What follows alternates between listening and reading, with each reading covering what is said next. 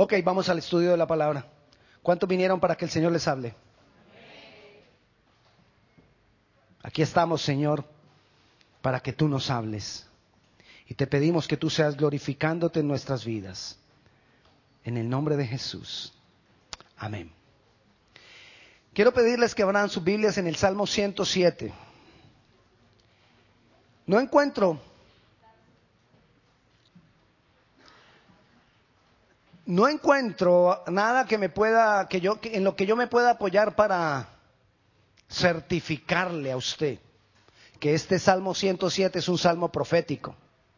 Pero para mí en lo personal, los versículos del 28 al 30 son proféticos. Y voy a explicarles por qué en la medida que avancemos.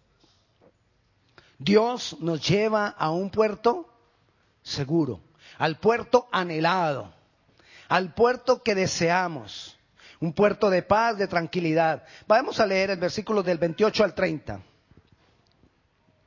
Dice así, entonces claman a Jehová en su angustia y los libra de sus aflicciones. Cambia la tempestad en sosiego y se apaciguan sus ondas. Luego se alegran porque se apaciguaron y así los guía al puerto que deseaban. Se lo voy a decir en otras palabras. Entonces, claman a Dios cuando están angustiados y Él los libra de toda opresión. Cambia la tempestad en dulce brisa y se apaciguan sus vientos. Luego se alegran porque se apaciguaron los vientos y así llegan a un puerto anhelado. Amén. Digo yo que esto es profético, porque esto Jesús lo cumplió. Esto lo está diciendo ahí, que si nosotros buscamos a Dios, que si nosotros buscamos al Señor, que si nosotros le buscamos a Él, entonces Él nos va a llevar al destino que Él tiene para nosotros. Vaya a Marcos, este es el cumplimiento de Jesús con esta palabra. Marcos capítulo 4, versículo 35.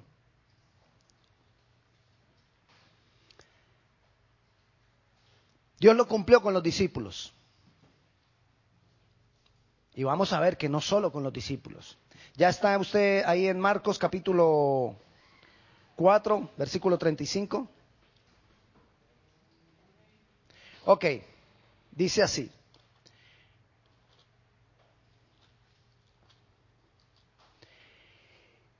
Aquel día, cuando llegó la noche, les dijo, pasemos al otro lado.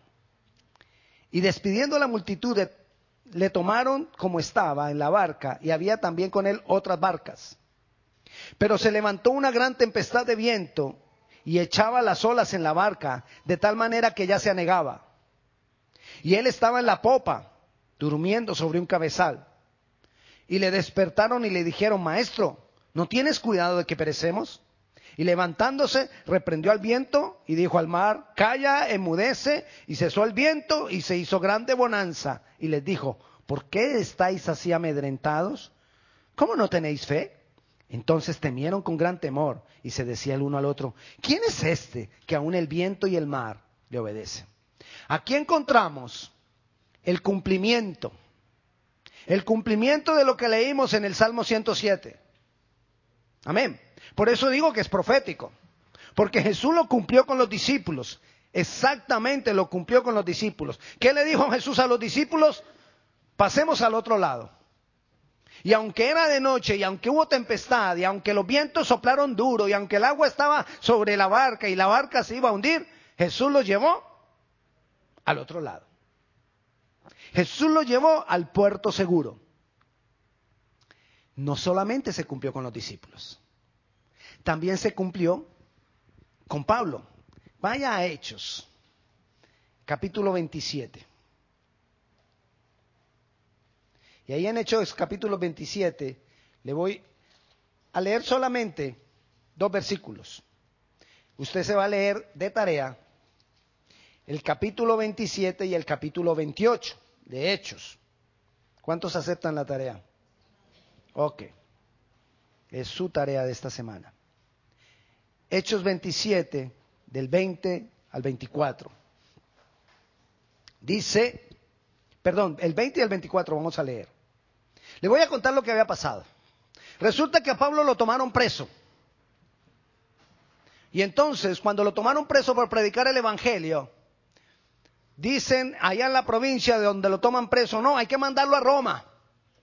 Y que allá decidan con Pablo. ¿Por qué tenían que mandar a Pablo a Roma? Porque con Pablo no podían hacer con los demás discípulos, que los perseguían, los azotaban y hacían lo que querían, porque Pablo era romano. Entonces con Pablo no podían hacer lo que querían. Entonces dijeron, como no podemos hacer lo que queremos con Pablo, entonces lo mandamos para Roma y lo mandaron para Roma.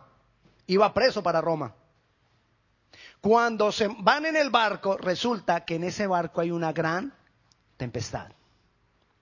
Pablo les dice, no partamos, le dice a los soldados, a los marineros, no partamos hoy porque hay mucha, va a haber mucha tempestad. No, no, no, no vamos. Y se fueron y naufragaron. En ese naufragio, ahí usted lo va a estudiar en el versículo 27 y en el versículo 28, está esa gran tormenta.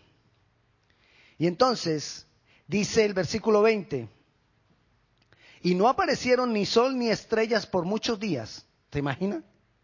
Ni sol ni estrellas. Todo era nublado por muchos días. Y acosados por una tempestad no pequeña, ya habíamos perdido toda esperanza de salvarnos. Pero mire lo que dice Pablo en el versículo 23, le voy a leer, porque esta noche ha estado conmigo el ángel de Dios de quien soy y a quien sirvo, diciendo, Pablo, no temas, es necesario que comparezcas ante César y aquí Dios te ha concedido todos los que navegan contigo. Le voy a explicar eso. Pablo estaba tranquilo, aunque todo el mundo estaba asustado, pero ¿por qué estaba tranquilo Pablo? Porque Dios le había dicho en la noche, no temas porque yo te voy a llevar a Roma. Porque es necesario que tú llegues a Roma.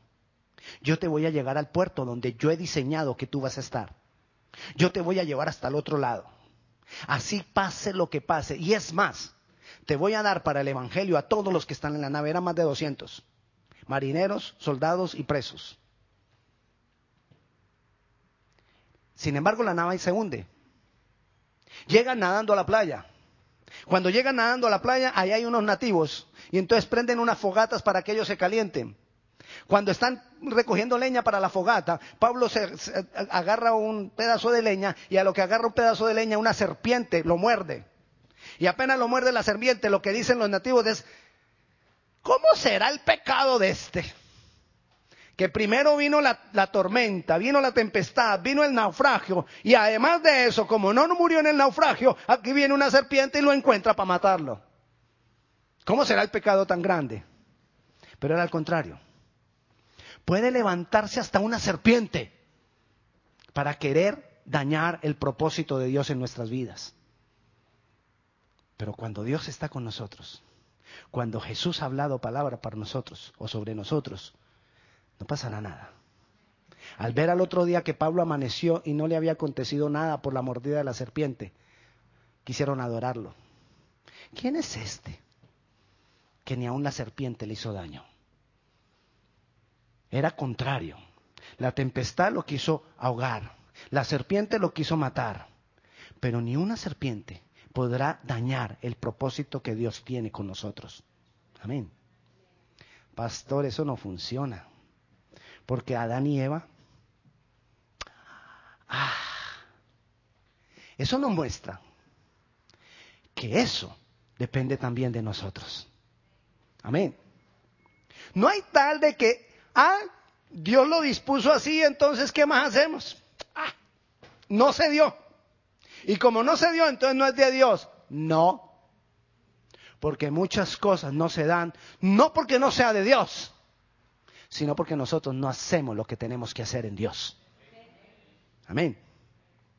Pero cuando yo hago lo que tengo que hacer en Dios, Dios, a pesar de la noche espesa, a pesar de que no se vean, no se vean estrellas ni haya luz, a pesar de que haya una, gran tempestad, aunque, a pesar de que la nave se esté hundiendo, Dios me va a llevar al otro lado. Dios me va a llevar, como leímos en el Salmo 7, al puerto anhelado, al puerto seguro. Y quizás tú puedas estar en algún momento en medio de una noche espesa en este tiempo. O quizás la, noche espesa para mí es cuando no escuchamos, no vemos nada de Dios. Pareciera que Dios se desapareció en mi vida. ¿A ¿Alguno les ha pasado? A veces pasa. Pareciera que como que Dios ni me escucha, ni me ve, ni sabe nada de mí, ni yo de Dios. Y, mm. La tempestad para mí es cuando todas las cosas se vienen en contra.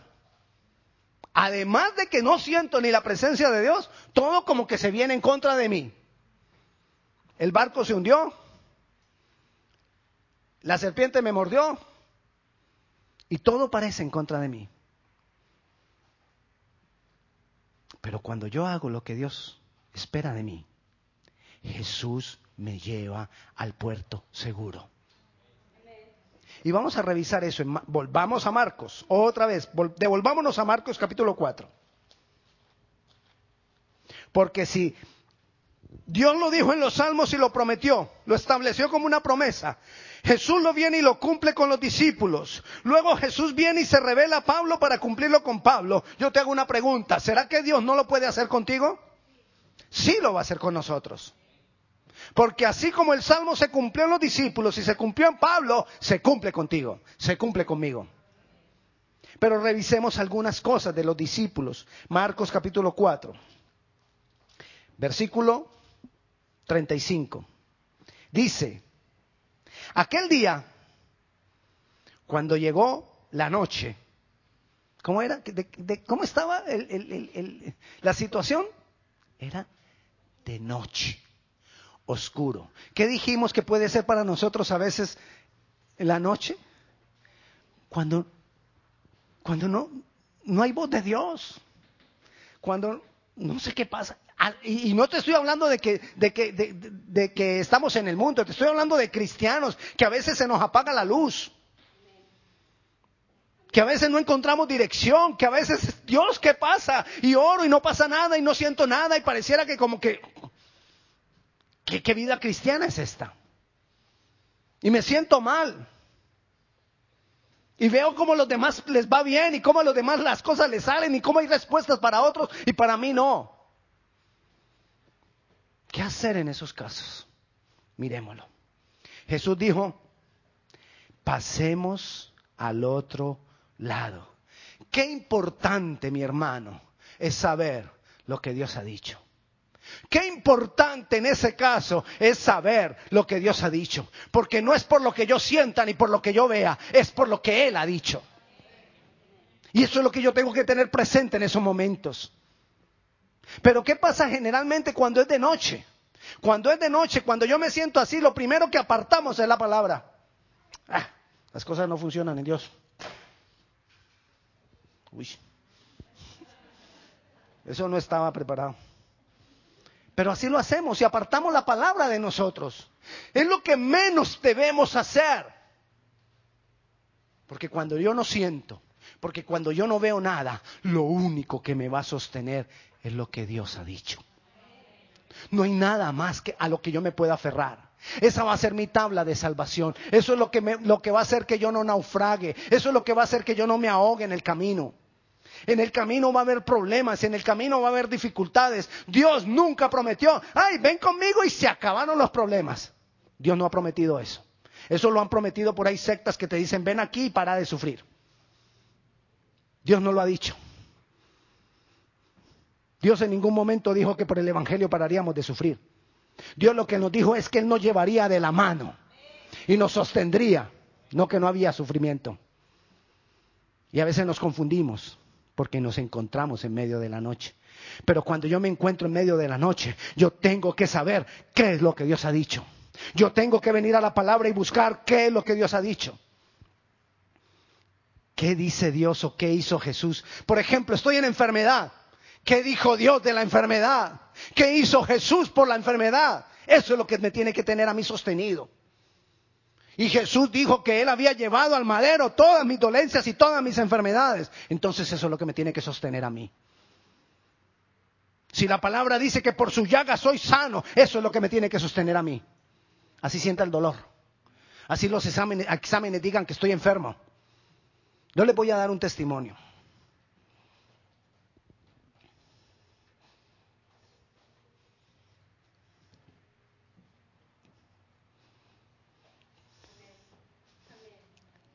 Tiene 82 años. Cáncer, cirrosis, hipertensión, problemas en la tiroides, diabetes. Son siete. No recuerdo las otras. Pero ella me dice, yo no siento nada. Yo no siento dolor. Yo no siento temor. Yo no siento nada y ese es mi milagro. Es mi mamá. Y hablo con ella y me dice, los médicos dicen que hay que hacer esto, que es... pero mamá, es que sentís algo. No, es porque los exámenes dicen. Pero yo estoy bien. Ustedes la vieron cuando vino. Ella está bien. Porque no importa lo que vean mis ojos. Porque no importa lo que oigan mis oídos. Yo me tengo que parar firme en lo que dice Dios. Ups. En lo que dice Dios. Amén.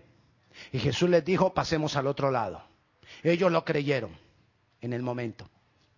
Vamos a ver qué pasa más adelante. Después dice el versículo 36. Y despidiendo la multitud. Ay, pare. No podemos seguir. Toca parar ahí. Y despidiendo la multitud. Tú quieres ir al otro lado con Jesús, tú quieres ir al puerto seguro. Eso no es algo de multitudes, eso es algo personal entre tú y Dios. No va a ser por las oraciones de tu mamá, ni de tu papá, ni de tu hijo, ni de tu esposo, ni de tu esposo. Es algo personal entre tú y Dios. Y tenemos que despedir las multitudes.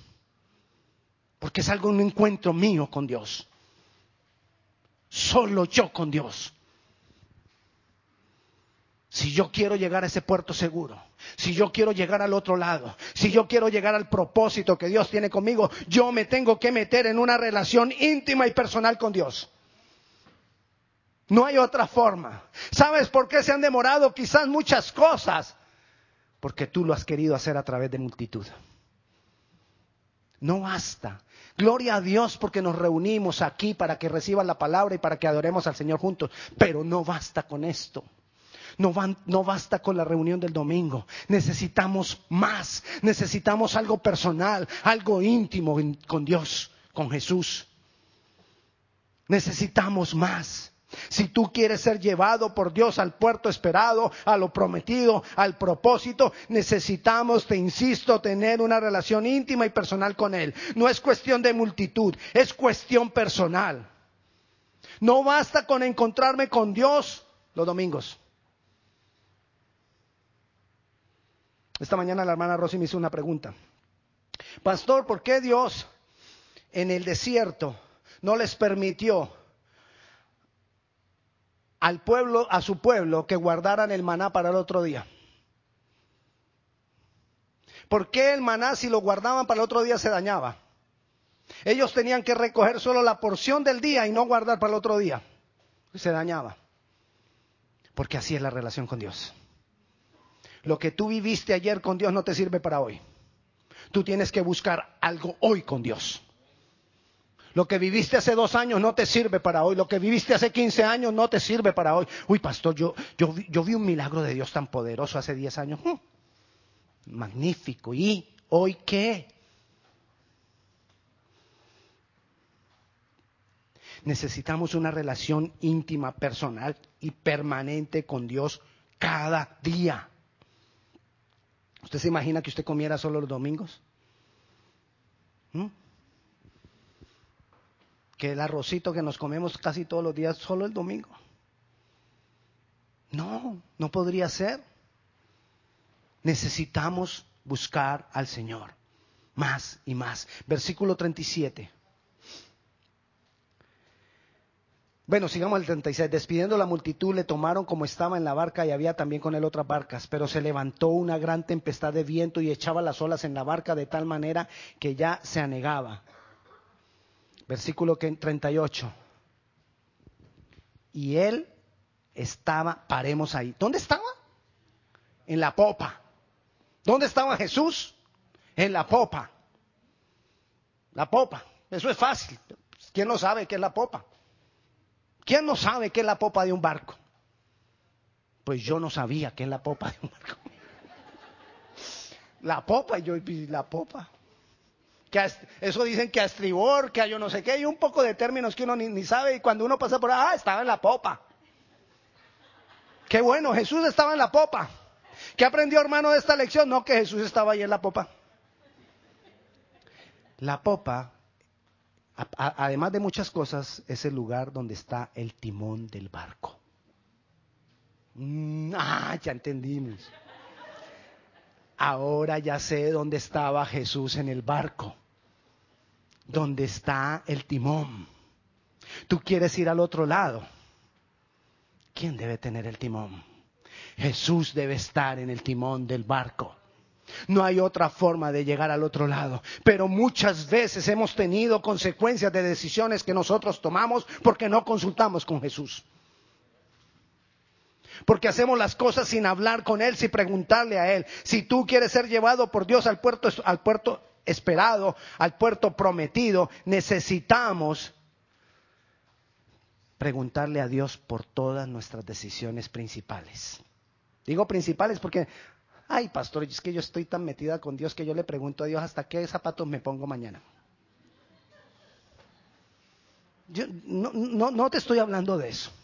Te estoy hablando de cosas importantes y trascendentales en tu vida.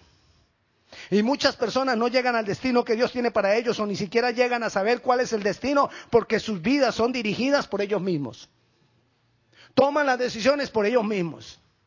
Después de tomadas las decisiones, ¿qué dicen? Dios, ayúdame a esto que ya decidí. Mire, así. Muchos, esto es muchos en colombiano. Muchos lo hacen así.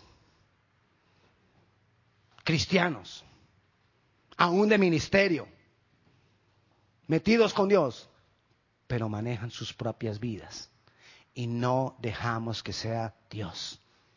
Y por eso muchas consecuencias. Seamos sinceros como nosotros mismos y pensemos, cuando tomo decisiones, ¿cómo tengo en cuenta a Dios? ¿Cómo yo tengo en cuenta a Dios? Ah, pastor, yo tomé la decisión y antes de tomar la decisión yo oré por la mañana y le dije, Señor, voy a hacer esto. ¿Tú qué piensas? Y, y ya, lo hice porque Dios no dijo nada. Y si no dijo nada, se supone que entonces será que sí. Tan fácil pero yo necesito tener la certeza en mis decisiones que Dios está de acuerdo. Hay tantas y tantas decisiones que tomamos erradamente que traen consecuencias sobre nuestras vidas por no esperar la guía de Dios. Pablo le dijo a los doscientos y pico que iban con él, a los soldados, a los marineros, no partamos ahora. El tiempo está malo y no le hicieron caso y se perdió la nave y casi pierden las vidas. Si no fue por la misericordia de Dios, por Pablo, toda esa gente muere. ¿Pero por qué? Porque no se toman decisiones. Amén. ¿Cuántas veces has sentido como que Dios está dormido contigo? Porque Jesús estaba en la popa, pero ¿cómo estaba? Durmiendo. Y, ellos ahí que morían. ¿Cuántas veces tú has sentido que te mueres? Y Dios como que, ¿y, Dios dónde? Que, que, quizás cualquier otro te dice, ¿y tu Dios será que está durmiendo? ¿Qué? Que no te ayuda. Como le decían a Job. ¿Recuerda? Los amigos de Job venían y le decían, ¿y dónde está tu Dios? ¿Para qué Dios así? Quizás muchas veces nos encontramos en esa situación. Quizás muchas veces nos encontramos como cuando está de noche, en que no se oye nada de Dios, en que no oímos nada de Dios, no hay dirección de Dios, no escucho a Dios y yo le clamo a Dios y no, tengo respuesta. Gracias a Dios ninguno de ustedes se ha sentido así. Pero ¿qué pasa? ¿Qué debo hacer si de pronto siento que Dios se durmió? Que no me responde, que no me oye, Ay, pero a la señora de, enseguida. Eso pareciera que le, pide a Dios y a mí mito las, las respuestas. Y yo sé que ella es chismosa. Pero Dios le responde. Así somos. Y empezamos a sacarle el pecado al, de, al del lado. Y, yo sé que esa señora... Mm, mm, mm, y si se va el esposo... No, sacamos un poco de cosas. Pero Dios le responde. Cuando nos sentimos así que pareciera que Dios se durmió para las respuestas nuestras, hay que hacer lo que hicieron los discípulos. ¿Recuerda qué hicieron? Corre y levántalo. Miremos si fue así, a no ser que esté leyendo otra Biblia. Dice, y él estaba en la popa durmiendo sobre un cabezal. ¿Y qué? Y le despertaron y le dijeron, maestro, ¿no tienes cuidado que parecemos? Levanta al Señor en tu vida si tú sientes que se ha dormido. Levántalo. ¿Y cómo lo levanto? En adoración. ¿Cómo lo levanto entregándome más? ¿Cómo lo levanto humillándome más? Yo voy a despertar a Jesús en mi vida. Porque a veces el problema de que está dormido está aquí. Porque, ¿cómo que, que a otro le funciona y a mí no? El problema quizás sea acá. Entonces yo lo voy a despertar, yo lo voy a levantar, yo voy a levantar a mi Jesús en adoración, yo voy a ponerlo más en alto cuando siento que pareciera que no me escucha, cuando siento que pareciera que no me responde, cuando siento que parecía que todo se acabó. Voy a despertarlo, voy a levantarlo. Y dice el versículo 39, el versículo 39 comienza, comienza con eso, y levantándose Jesús. Yo tengo que buscar que Jesús sea levantado en mí. Yo tengo que esforzarme. Yo tengo que humillar más. Si se cayó Jesús para mí, si está callado, entonces voy a esforzarme más. Porque tenga la certeza, el problema no es Jesús. Hay algo acá que no deja. Pues voy a, golpear ese algo que no deja. Y lo voy a golpear adorando más a Dios para que Jesús sea levantado en mi vida. Voy a atropellar eso que, no, que, está impidiendo, eso que no me deja oír, esa sensación de que mi Dios está dormido. Voy a, a, atropellarla con adoración, para que Él sea levantado en mi vida. Y dice, levantándose reprendió el viento y el mar. Calla, enmudece, y cesó el viento, y se hizo grande bonanza. Que sea levantado Jesús en mi vida es una garantía de que voy a llegar al otro lado al puerto seguro, a mi destino en Dios. Cuando Él es levantado en nosotros, la tempestad será calmada y convertida en grande bonanza. Tengo que hacerlo. Versículo 40, y les dijo, ¿por qué estáis así amedrentados? Lo que les dijo en otras palabras, ¿por qué tienen miedo? ¿Por qué tienes temor?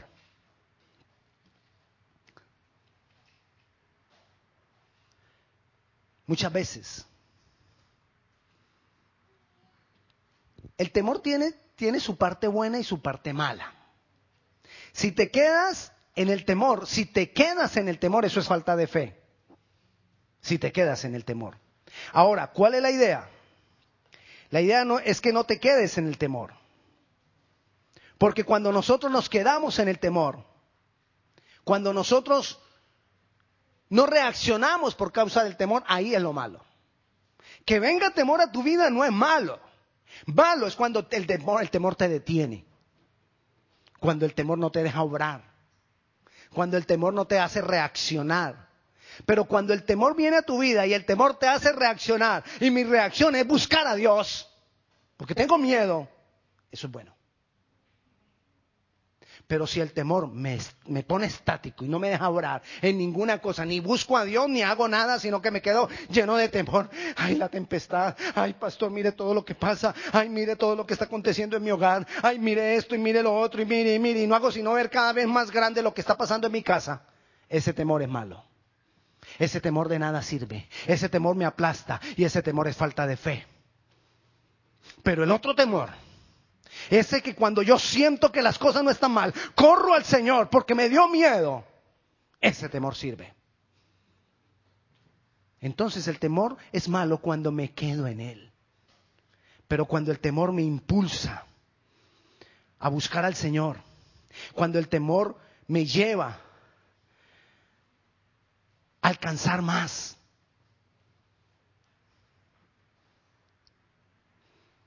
Ahí es cuando Jesús les dice, ¿por qué, ¿por qué tienen temor si yo estoy con ustedes? Si tienes temor, búscalo a Él. Si tienes temor, corre a Él. Si tienes temor, llora delante de Él. Si tienes temor, arrodíllate, humíllate delante de Él. Y Él te llevará al otro lado. ¿Qué pasó en el 41? Entonces temieron con gran temor.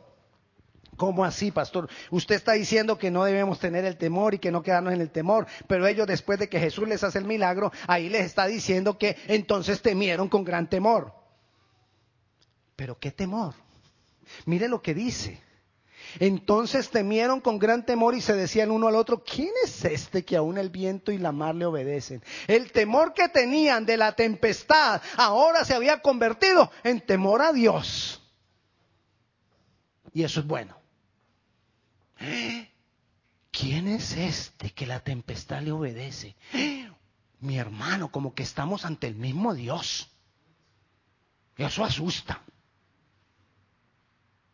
Ese temor es bueno. Cuando el temor me cambia, perdón, cuando el temor me lleva a reaccionar, me lleva en una reacción a buscar de Dios, ese temor me va a cambiar por un temor a Dios. Porque yo sé lo que Él ha dicho, porque yo sé cuán grande es Él. El temor a la tempestad fue cambiado por temor a Dios. Ya ellos iban a tener temor de obedecerle. Efectivamente, este es el Hijo de Dios. Lo que Él diga de aquí en adelante, hermano, hay que hacerlo porque si no. Pero cuánto temor de Dios nos falta a nosotros. Le tenemos más, le tememos más a la tempestad, a la noche, a la espesura de la noche, que a Dios. Pero es al contrario. ¿Será que vamos a tener que esperar un gran susto en nuestras vidas para correr a Él? ¿Por qué no correr ya? Antes de que venga la tempestad antes de que venga la noche. O si ya estás en medio de la noche, o si ya estás en medio de la tempestad, pues corremos a Él. Porque ten la certeza que Él te lleva a otro, al otro lugar. Él te llega al lugar seguro. ¿Cuál es mi decisión hoy? ¿A qué es que te invito yo en esta tarde? Primero, necesito saber qué ha dicho Dios de mí pasemos al otro lado. ¿Qué ha dicho Dios? Segundo, necesito saber, perdón, necesito tener una relación personal e íntima con Dios. No era de multitud, era algo personal. Necesito dejar y buscar que Él dirija mi vida, que Él esté en la popa del barco. Necesito levantarlo en mi vida en adoración. Si Él siento que Él se cayó, pues necesito levantarlo. Necesito temerle más a Él que a las circunstancias. Y puedes estar confiado que Él te va a llevar al otro lado. Él te va a llevar al puerto seguro. Él te va a llevar a lo prometido. Él te va a llevar al destino que Él tiene contigo.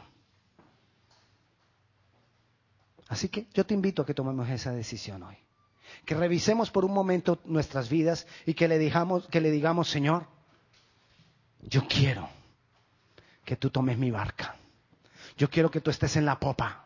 Yo quiero que tú tomes la dirección porque yo quiero llegar al otro lado. Pongámonos de pie y vamos a orar.